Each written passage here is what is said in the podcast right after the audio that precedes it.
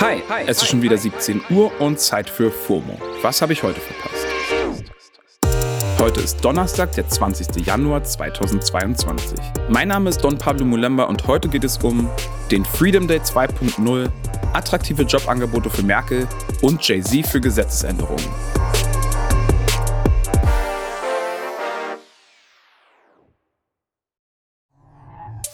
Großbritannien ist in den letzten zwei Jahren ja immer wieder mit ihrem Pandemie-Management aufgefallen. Ihr erinnert euch sicherlich an den Freedom Day vom Juli letzten Jahres, als Premierminister Boris Johnson einfach mal alle Corona-Maßnahmen aufgehoben hat. War im Nachhinein ja ein ziemlicher Fehler. Jetzt hat Johnson schon wieder krasse Lockerungen angekündigt. Quasi Freedom Day 2.0. Hashtag Freedom Day war dann natürlich auch direkt wieder in den Twitter-Trends. Lockerungen trotz einer 7-Tage-Inzidenz von 948. Nur zum Vergleich, Deutschland hat eine Inzidenz von 638. ExpertInnen sind wohl davon ausgegangen, dass der Höhepunkt der Omikron-Welle in UK bereits überstanden wäre. Und das bedeutet Freedom Day 2.0 in UK konkret. Ab nächsten Donnerstag gilt keine Homeoffice-Pflicht mehr. Außerdem soll die Maskenpflicht an Schulen abgeschafft werden und auch bei Großveranstaltungen soll bald kein Impfnachweis mehr nötig sein. Johnson hat außerdem angekündigt, dass er stark davon ausgeht, dass ab April keine Quarantäne mehr notwendig ist. Selbst wenn man mit Corona infiziert ist.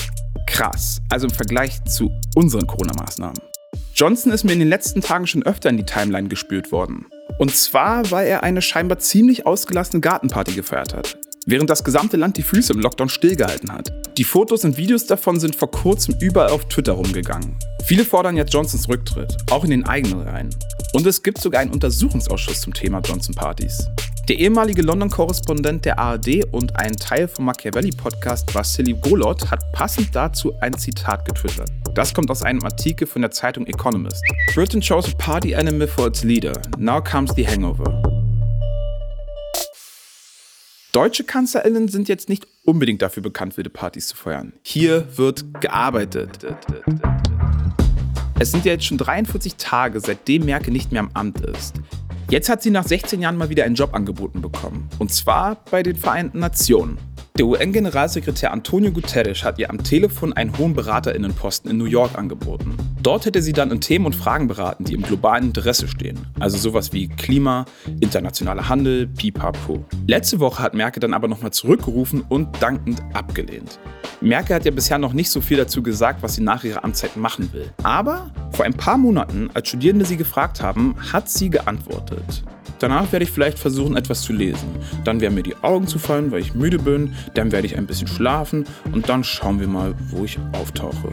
Ja, so nämlich. Nach 16 Jahren im Kanzleramt würde ich mir auch erstmal die Füße einreiben, hinlegen und ein gutes Buch lesen. Hat ja auch keine Eile. Satiriker und Podcast-Kollege Jan Böhmermann hat ihr auch direkt einen Posten auf Twitter angeboten. Ich biete hier mit der ehemaligen Bundeskanzlerin Dr. Angela Merkel einen in Klammern befristeten Job in einer erfolgreichen deutschen Podcast-Produktion bei einem internationalen Streaming-Anbieter an. Bei Interesse bitte dir. Lieber Jan, bevor Frau Dr. Merkel bei euch im Podcast anfängt, kommt sie zu uns zu FOMO. Okay? Okay, Joke beiseite. Aber hinter jedem Joke steckt ja auch oft ein Funken Wahrheit. Ähnlich ist es bei Rap-Texten. Das glauben zumindest so einige Gerichte in den USA. Da könnten solche Texte selbst vor Gericht nochmal relevant werden. Dass man Songtexte in Strafprozessen verwendet, ist in den USA nämlich völlig normal. Im Prozess um den Rapper Takashi 69 hatten die StrafverfolgerInnen versucht, Texte von ihm als Indizien zu verwenden. Finden viele nicht so geil. Deshalb supporten Jay-Z, Kelly Rowland, Meek Mill und andere Hip-Hop-Stars eine Gesetzesänderung im US-Bundesstaat New York, um Rap-Lyrics nicht mehr in Strafprozessen verwenden zu können. Das Papier mit dem Titel Rap Music on Trial war schon im November letztes Jahr von den Senatoren Brad Hoylman und Jamal Bailey und der Parlamentsabgeordneten Catalina Cruz veröffentlicht worden. Sie wollen eben verhindern, dass StaatsanwältInnen in Zukunft Rap-Lyrics als Beweismittel in Strafprozessen verwenden dürfen. Zumindest solange es keine klaren und überzeugenden Beweise gibt, dass die Tat mit dem Text unmittelbar zusammenhängt. Naja, und jetzt haben sie prominente UnterstützerInnen gefunden. Unter anderem auch Fat Joe, Robin Thicke und eben Jay-Z. Das Gesetz hat jetzt eine erste Hürde im Senat geschafft, könnte also vielleicht bald in Kraft treten. Selbstverständlich halten wir euch da up to date. In Deutschland ist es übrigens nicht Usus, dass man Raptext als Beweismittel verwendet. Das fällt, zumindest in den meisten Fällen, unter Kunstfreiheit.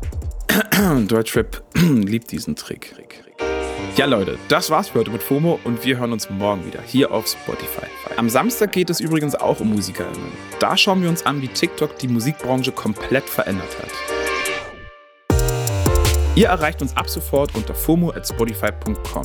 FOMO ist eine Produktion von Spotify Studios in Zusammenarbeit mit ACB Stories. Folgt uns auf Spotify und lasst euch nicht ärgern.